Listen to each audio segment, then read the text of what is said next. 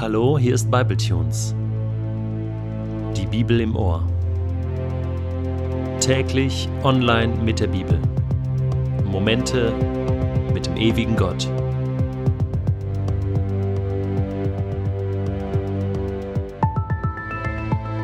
Der heutige Bibletune steht in Matthäus 8, die Verse 28 bis 34 und wird gelesen aus der neuen Genfer Übersetzung.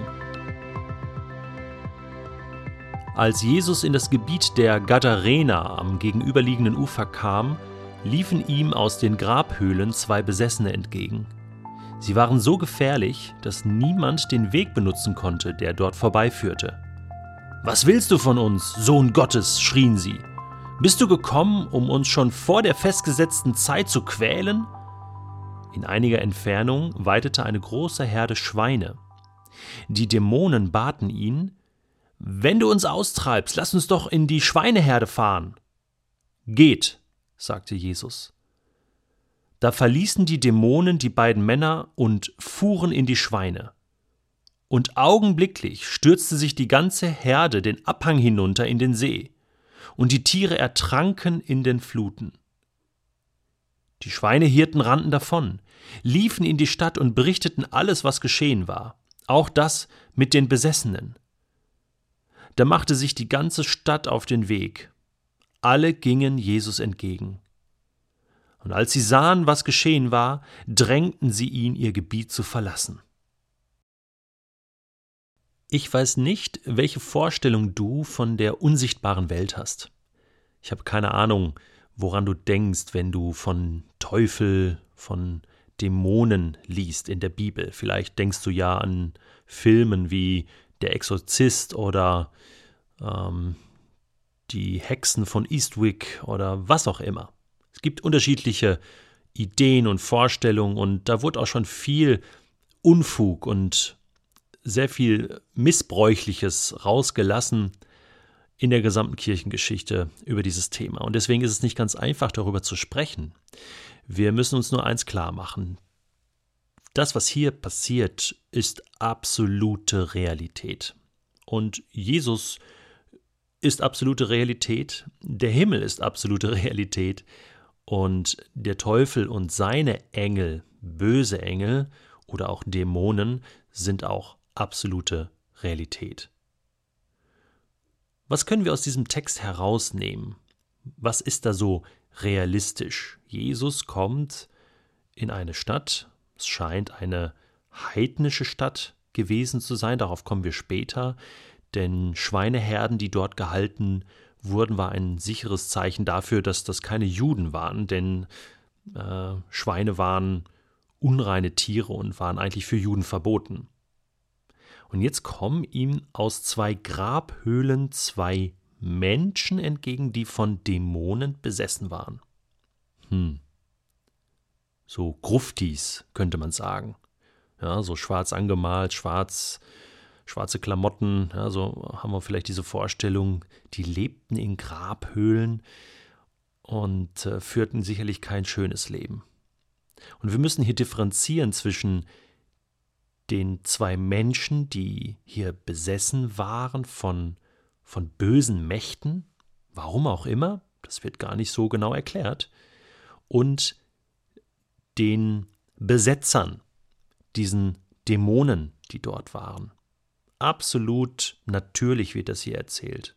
Und es ist sehr interessant, äh, wie Jesus damit umgeht. Es wird gesagt, äh, die Menschen waren durch diese dämonische Kraft so gefährlich, äh, dass man sich da nicht über den Weg traute. Da bestand Lebensgefahr. Die waren ziemlich aggressiv und ähm, wahrscheinlich gab es schon mal die ein oder andere brenzlige Situation. Man ging diesen Menschen aus dem Weg. Und jetzt kommt Jesus dorthin und die Dämonen schreien Jesus an. Also die können gar nicht normal sprechen. Die schreien, was willst du von uns, Sohn Gottes? Bist du gekommen, um uns schon vor der festgesetzten Zeit zu quälen?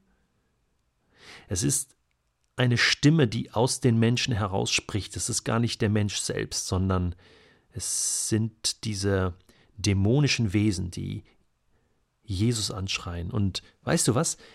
Sie erkennen Jesus sofort. Es ist überhaupt keine Diskussion, wer Jesus ist. Sie wissen ganz genau, wer Jesus ist. Sie wissen genau, das ist der Sohn Gottes. Und jetzt ist hier Schicht im Schacht. Jetzt ist unserer Macht, dem Menschen Böses zu tun, eine absolute Grenze gesetzt. Da, wo Jesus hinkommt, da kommt eine andere Macht. Und so sehen wir hier auch, das Gute und Böse in dieser Welt ist kein Dualismus in dem Sinne, dass es auf der einen Seite das Gute gibt, diese gute Macht, und auf der anderen Seite die böse Macht, und die kämpfen gegeneinander und mal schauen, wer gewinnt.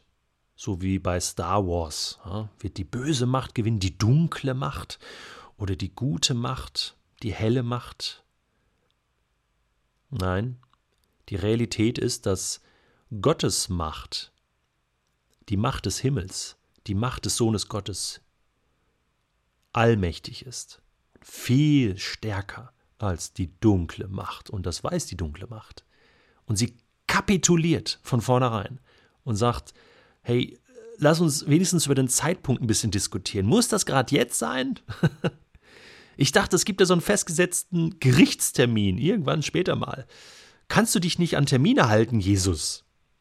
Nein, Jesus hält sich nicht an Termine. Er will nämlich diesen Menschen helfen, diesen armen Menschen, die durch irgendeine Dummheit in diese Situation geraten sind. Er will diese Menschen befreien von dem Bösen. Und das ist nur gut. Und ähm, jetzt haben die Dämonen sogar selbst eine Idee. Jesus hat noch gar nichts gesagt. Er schaut sie nur an. Und die Dämonen sagen, hey, äh, lass uns doch in diese Schweineherde fahren. Also Dämonen brauchen immer irgendeine Behausung und deswegen äh, wollen sie in diese Schweine rein. Witzige Idee. Und Jesus sagt nur ein Wort. Er sagt, geht. Nur das eine Wort. Er sagt, los, geht, avanti. Und die Dämonen gehen. Sie müssen gehen ein Wort von Jesus reicht. Das hat so eine Macht, dieses eine Wort von Jesus, dass alles weichen muss, dass Kranke gesund werden, dass Stürme stillstehen, dass Wellen stillstehen und dass das Böse weichen muss aus unserem Leben. Ist das nicht Wahnsinn? Die Dämonen reißen die Schweine mit ins Meer. Sie halten diese Gegenwart des Guten nicht aus. Na, wie man das vielleicht so kennt aus Dracula-Filmen, wo dann so ein Kreuz gezeigt wird und dann muss der Mr. Dracula äh, muss einfach weichen. Ja, das ist schon, das ist schon die Idee. Das Böse hält es nicht aus im Licht.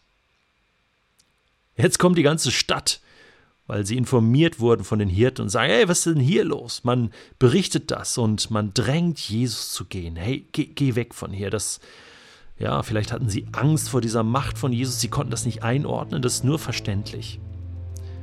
Vielleicht waren sie aber auch einfach nur sauer, weil sie keine Schweine mehr hatten. Das kann auch gut sein. Meine, so eine ganze Schweineherde, das war vielleicht für den einen oder anderen Hirten eine ganze Lebensexistenz. Wie ist es mit dir?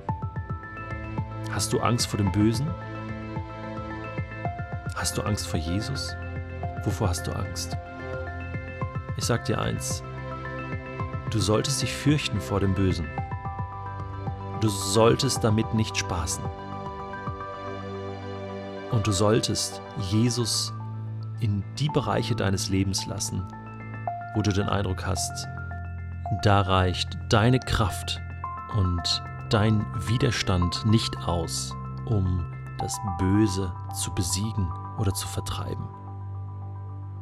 Wie gesagt, auch für dich reicht ein Wort von Jesus und du kannst frei werden.